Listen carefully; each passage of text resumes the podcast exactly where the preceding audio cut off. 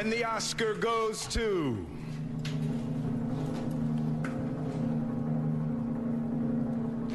Olá, tarumanzinhos e tarumanzinhas, sejam bem-vindos a mais um episódio do Pipoca com Farinha. Hoje, a equipe do Cine Vídeo Tarumã decidiu falar sobre o Oscar 2023. E para completar esse papo, temos aqui comigo o Júlio. Oi, gente. E pela primeira vez no podcast Pipoca com Farinha, o Thiago. Olá, galera, tudo bom? Mas antes de começar o nosso papo, tem uns recadinhos. Nos sigam no Instagram, arroba Tarumã. Lá que nós postamos nossos principais conteúdos e também interagimos com vocês. Então, se você tiver uma sugestão, reclamação ou comentário, pode mandar mensagem por lá. Inclusive, se você quiser ouvir nossa equipe falando de um filme, manda lá também. A gente também tem o Twitter, o Facebook, o canal no YouTube e o Letterboxd. Todas as nossas contas estão no link da bio do nosso Instagram. E lembrando que temos exibições presencialmente de filmes aqui na Universidade Federal do Amazonas, no Mini Auditório Narciso Lobo, no bloco da FIC. As exibições são gratuitas e acontecem todas as terças e quintas ao meio-dia e meia. Já exibimos vários filmes, aparece lá. O Oscar 2023 revelou no dia 24 de janeiro os seus indicados. O filme Tudo em Todo Lugar ao mesmo tempo lidera a lista com 11 indicações, incluindo melhor filme, melhor direção e melhor atriz. A segunda posição ficou com o filme Nada de Novo no Front, filme de guerra alemão lançado pela Netflix, que surpreendeu ao faturar nove indicações, incluindo melhor filme. Ele veio empatado com Os Banshees de Inisherin, que também foi lembrado nove vezes pela academia. Enquanto isso, Elvis levou oito indicações e os Fablemans apareceu com sete. Os vencedores do Oscar 2023 serão revelados em cerimônia que acontece no dia 12 de março. Então, gente, o maior indicado desse ano foi Tudo em Todo Lugar ao mesmo tempo, com 11 indicações, melhor filme, melhor direção, melhor atriz, entre outras. Queria saber se vocês concordam com, com esse exagero porque muita gente acha que é contra esse filme, enfim, que o filme não é tão bom assim. Já outras pessoas acham que foi o melhor do, de 2022. O que você acha, Thiago? Bom, é, é um bom filme. Né? Assistir uma vez ainda. Ele vai estrear aqui no Brasil semana que vem. Né? Na verdade, quinta-feira, né, dia 2. Volta às sessões aqui do cinema brasileiro e mundial também. Então, ele teve sua estreia em junho do ano passado aqui no Brasil, mas ficou em torno de duas semanas e poucas pessoas é, foram assistir, né? Então voltou todo esse buzz, né, que fala para o filme. Mas, assim, é um bom filme. Não há como negar que tem uma história sobre família, diversidade, aceitação também. Mas, vamos lá. Cabe entre nós que é um filme exagerado no sentido de você receber tantas indicações assim. São 11. Acredito que existe um, digamos assim, um algo inovador nele, que é essa rapidez, né, fluida que acontece durante o filme todo. Você vê várias imagens ao mesmo tempo, né, digamos assim, o que foi propriamente dito. Mas se você tirar todas essas camadas que existem no filme, é um filme com um roteiro razoável, digamos assim. Então, eu sempre falo que é o filme de, de TikTok, né? Porque a gente tá tão é, acostumado com essa essa rapidez que a gente pega o celular, vê um vídeo, um Reels, Reels, um TikTok e tudo passa em torno de um minuto e pronto. Eu diria que é exatamente um filme assim. Eu pretendo rever assim no cinema para saber se eu vou, vou, gostar ou não. Eu dei 4,5 do Letterboxd, sim. Mas na época eu acho que Existiu depois, revendo, existiu assim um exagero da minha parte. E é engraçado que da semana eu tinha lido do, no Twitter sobre isso, que é o. É, o, é a Juliette do cinema, né? Por quê? Porque é tão simples, é, tão, é uma coisa que. Tem, é uma receita de bolo, acredito que é o filme. Então, tipo, você percebe que existe aquela complexidade, complexidade que o diretor colocou num filme é um filme comum, digamos assim. Então, eu diria que é um exagero assim da academia indicar a atuação da atriz, da principal, realmente merecida. Acredito que a, a, a filha também levou, né, como melhor atriz coadjuvante junto com a esqueci o nome da atriz. Também Top Gun, uma fórmula bem básica, né? A gente vê ali um um, acho que o primeiro é, é muito mais emocionante, muito mais é digamos é bacana de assistir quanto esse segundo. É, foi o filme mais faturado de 2022, sim. Entre o Avatar, entre os dois disputaram a bilheterias. Mas acho que esse prestígio todo é pela, por toda essa bilheteria mesmo, ao invés de você olhar para um lado mais Técnico do filme. é mais técnico, mais roteirista, né? Acho que mereceu é, a sua indicação em direção. Acho que é um filme muito bem feito. Mas é aquilo, né? O roteiro deixou a desejar. É, é basicamente. E falando da justiça, tipo, o que eu mais gostei nessas indicações do Oscar foi a afetação. E ao mesmo tempo eu não gostei porque só tem uma indicação, que é melhor ator. E facilmente poderia entrar em melhor fotografia, né? Em fotografia, o filme é muito lindo. Ele tem um azul muito, muito bem vivo. Acho que retratando ali os, os anos da infância, né? Mas eu acho que ainda faltou muita mais indicação para esse filme. É, Paul Mescal, ele tá indicado a melhor ator. É a primeira vez que ele atua como ator principal em um filme. É, no- é, em outros trabalhos que ele fez, como A Filha Perdida, ele, trabo- ele trabalhou como coadjuvante. E a gente teve em 2020 é, Normal People, que é uma minissérie muito boa. E eu acho que ali ele estendeu o papel dele, porque em Normal People ele já tem essa pegada depressiva, sabe? E ele vai estendendo e conseguiu é, trabalhar muito bem. E a afetação, acho que ele trouxe todo esse peso que a, a diretora, né, que já que é um filme autobiográfico da, da diretora, relatando a infância dela, ele conseguiu trazer todo esse peso de tristeza. Eu acho que ao mesmo tempo que ele está presente ali, ele está ausente na vida da, da filha. E assim, eu acho que ele merecia ganhar o Oscar de- desse ano. Apesar, é muito arriscado, né, você ter um ator que pela primeira vez está atuando como principal e você dar um Oscar logo para ele. Mas assim, é, ignorando esse fato, né, que eu acho que provavelmente a, a a academia deve ver por esse lado, ah, é um diretor, é um ator novo, né? Então não vamos dar o Oscar para ele. Mas a gente vê os indicados de melhor ator, acho que dali todos ele merece. Ele tá ele tá ganhando praticamente todas as em premiações, premiações britânicas e está sendo indicado em algumas algumas categorias também dentro do, do próprio circuito de premiações, que isso é muito bom. E eu vejo ali que tá dando muito bem para ele, porque já tá ganhando vários papéis principais. Então, eu poderia falar dele mais sim. Mas, porque não, é assim, voltando pra minha lembrança de Normal People, que ele, ele atua muito bem, né? Desde o começo ali da, adole- da adolescência. São sete episódios, então, tipo, vai da adolescência até a fase dele adulta. E é um cara que fica muito triste, depressivo e.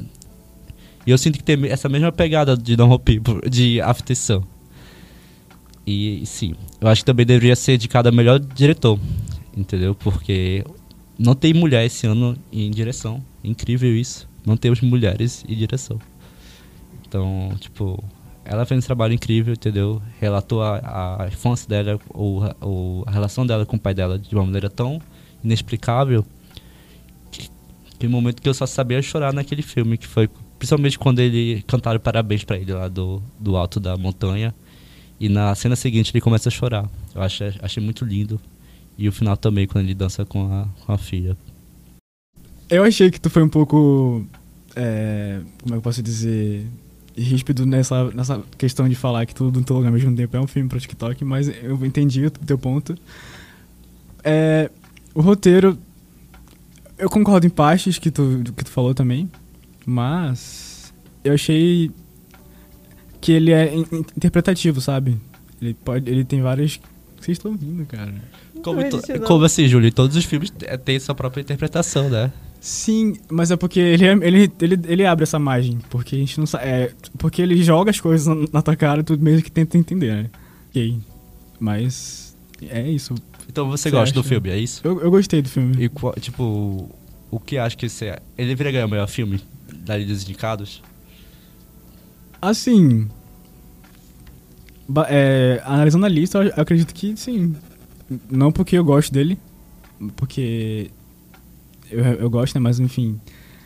Os que tem lá. Assim, analisando a lista, eu acho que ele tem várias chances, né? Mas. Tem muitos favoritos aí. Mas não sei dizer, tipo, se ele vai ganhar. Eu- Eu acredito que sim. E tu, Lucas? Realmente o Thiago foi meio ríspido. Mas Bom, os indicados a melhor filme, eu tenho meus favoritos. Que são Triângulo da Tristeza e Tudo em Todo Lugar ao mesmo tempo. Elvis eu acho que não devia nem estar aí, porque inclusive eu gravei um podcast aqui, do- um episódio do podcast falando sobre Elvis e eu dei nota meio ponto, porque esse filme é muito chato. Parece uma colagem do PixArt, é muito ruim, é horrível, as atuações são péssimas, enfim. Acho que o Elvis tá se remoendo no túmulo até agora por causa desse filme. Não. O filme é fraco, não conta nem a história da, da família dele direito. A filha dele simplesmente surge do nada e aí tu- no meio do filme tu descobre que, ele- que ela é filha dele quando ela já tá grande. Uhum. Eu acredito que esse filme merecia algo muito maior. Com um drama certeza. muito maior. Eu acho que ele é muito é, Caricato. caricato, exatamente. Tipo, tipo, você sabe da vida do Elvis e tudo ali é, retra- é retratado da maneira que você sabe. A gente não tem uma, uma exploração de um drama dentro da, da própria vida do Elvis, né? Então, pra mim, drama até tem. A gente sabe que todo artista que vai dar do topo pro fundo é retratado no cinema, né? E não foi diferente do Elvis, né? Sim. Acredito que um documentário não cairia bem pra ele, mas ah, o mundo precisava ter um filme sobre ele, mas não desse jeito, acredito. Acho que muito é um filme muito artificial pra mim, entendeu? Uhum. Pra contar a vida do, do Elvis. E ainda por cima é cringe. Tem a- aí ele dançando, balançando a pé, e as mulheres, ah, tudo louca. Santiago Aí adora. quando, quando. Quando a pessoa que era mais próxima dele, que era a mãe dele, morre. Aí ele chora um minuto com o cabelo todo arrumado, com gel. Aí depois já vai fazer show. Eu fiquei tipo, cara, não essas coisas não acontecem na vida real. Isso é muito artificial, muito, sei lá, industrial, muito comercial. Desculpa. Ok? Do jeito que você tá falando, tá me remetendo muito a Blonde, o filme que foi a, a, a biografia da Marilyn Monroe, entre aspas, né? Porque tudo ali é inventado. Outra bomba que eu não vi. É, você não perdeu nada. E indicada a melhor atriz, né? Exatamente. Ali eu acho que foi por pena, né? Também acredito que porque ela não tava, ela tinha sido esquecida, né? Inclusive o filme foi indicado a, frambu- a framboesa também, eu acho. É, Foi. pelo menos alguma coisa tinha que sair de bom, né? Mas não sei se foi isso também não, a atuação dela, esse filme. E aí, falando agora do. Eu falei um pouco do, do filme que eu acho que não merece ganhar. Mas um filme que eu acho que merece muito ganhar, que merece uma chance, é o Triângulo da Tristeza. Porque é um filme que eu assisti, que eu gostei muito, eu gost- adorei as críticas que ele faz aos sistemas, enfim. E é um filme que eu gostei muito. Odiamos ricos, esse é o resumo. É basicamente isso. Agora falando sobre o melhor filme internacional. É... Vocês têm alguma coisa pra falar? Vocês assistiram algum? Eu assisti Close. É um bom filme, assim, para as pessoas que são LGBTQ+. Ele pega essa pegada de infância, né? retra- Retrata a amizade de, um, de dois rapazes, né? E no meio do filme acontece uma tragédia nessa vida desses dois rapazes. Aí tem a questão de você se auto, se descobrir e também aceitar essa fase de luto logo no começo, entendeu? Já tô com todo spoiler aqui, mas tudo bem. Mas, é, de todos os indicados dali, eu acho que quem vai ganhar, quem tem uma força muito maior é a Argentina 1985. E não tivemos o Brasil nessa, nessa lista, né? Uma pena, porque acredito que Marte 1 ele foi um, um- uma bela surpresa para mim em 2022. Eu assisti num- no Casarão de 10, na frente da. Foi um cinema aberto, né? Foi na rua, inclusive. Então tive essa experiência muito boa com o filme. E retrata muito bem essa época política que a gente teve no Brasil, né? De 2018 para cá. E fiquei, assim, pensando é, quando que o Brasil pode voltar, né? A, a entrar nessa, nessa lista, né? Nesses indicados.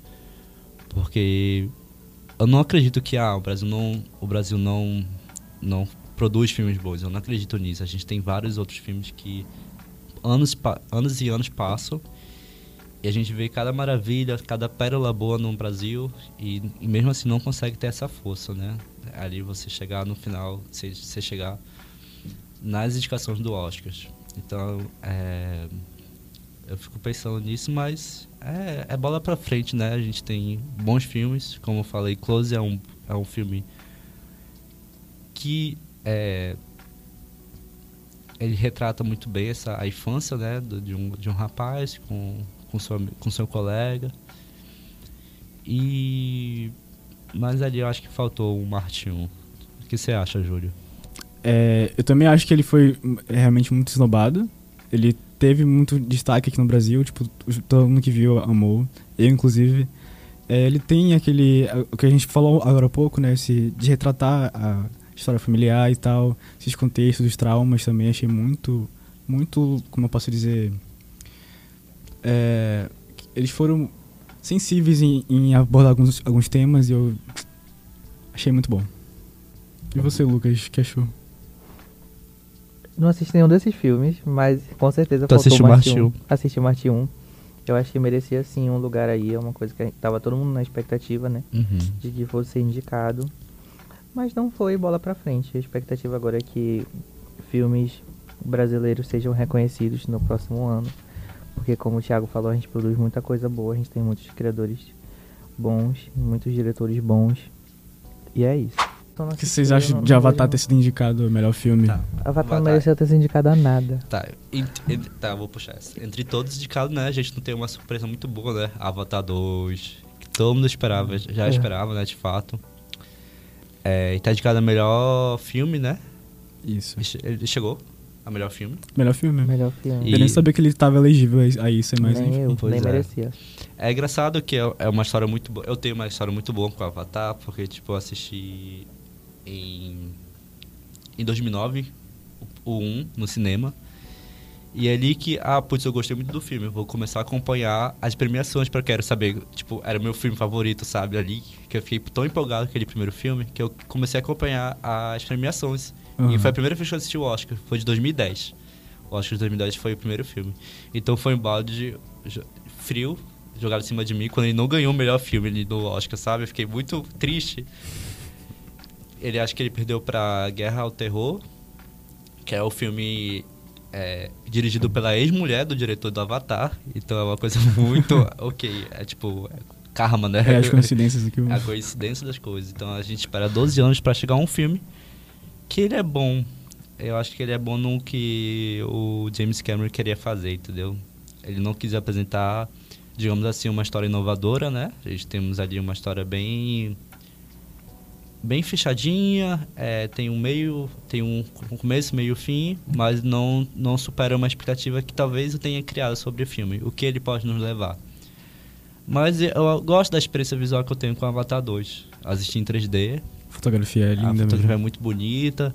Temos referências do próprio James Cameron, né? Aquela final ali do Titanic e tudo mais. Sim. É uma coisa tipo, ah, eu tô me auto-homenageando. Mas tá, tá, de bom. A gente gosta de Titanic, né? Então não tem porquê, tipo, não gostar daquela cena. Mas eu acredito que as indicações do Avatar só são por indicações mesmo. É Hollywood, é uma coisa grande, mas eu acho que acredito que não possa levar nenhum prêmio, prêmio ao invés de. É, nenhum prêmio. Acho que pode concorrer ali em, é, em efeitos visuais, né? As, as, as categorias técnicas, mas acho que pode ficar por aí também. Acredito que tem um filme muito maior do que Avatar 2 dentro da, da premiação. Legal ver esse teu feedback de um. Como fã, né? Da, da franquia em si. É, eu acho que. Eu concordo com o que tu falou sobre a fotografia. Eu acho que ele realmente não quis ser inovador, porque acho que não tem ou tem como expandir o universo dele, é que realmente eu, eu não vi esse segundo ainda. Tu que já viu, você tem. Tipo. Expandir o mundo dele? Isso. É porque no primeiro a gente vê ali que.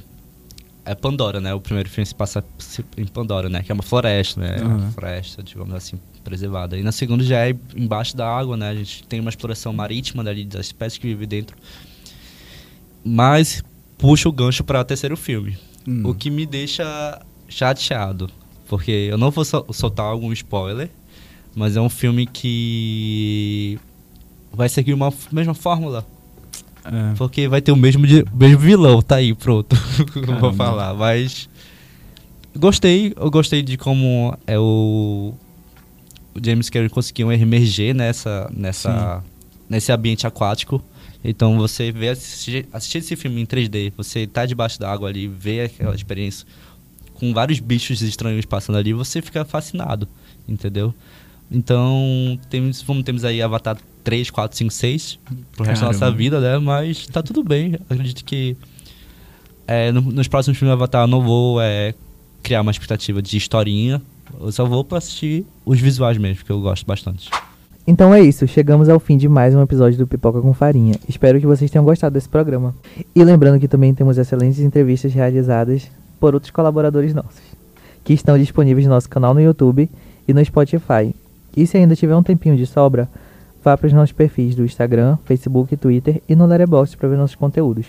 Lembrando que nós voltamos presencialmente e estamos realizando exibições semanais de filmes na Universidade Federal do Amazonas, no Minha História Narciso Lobo, no bloco da FIC.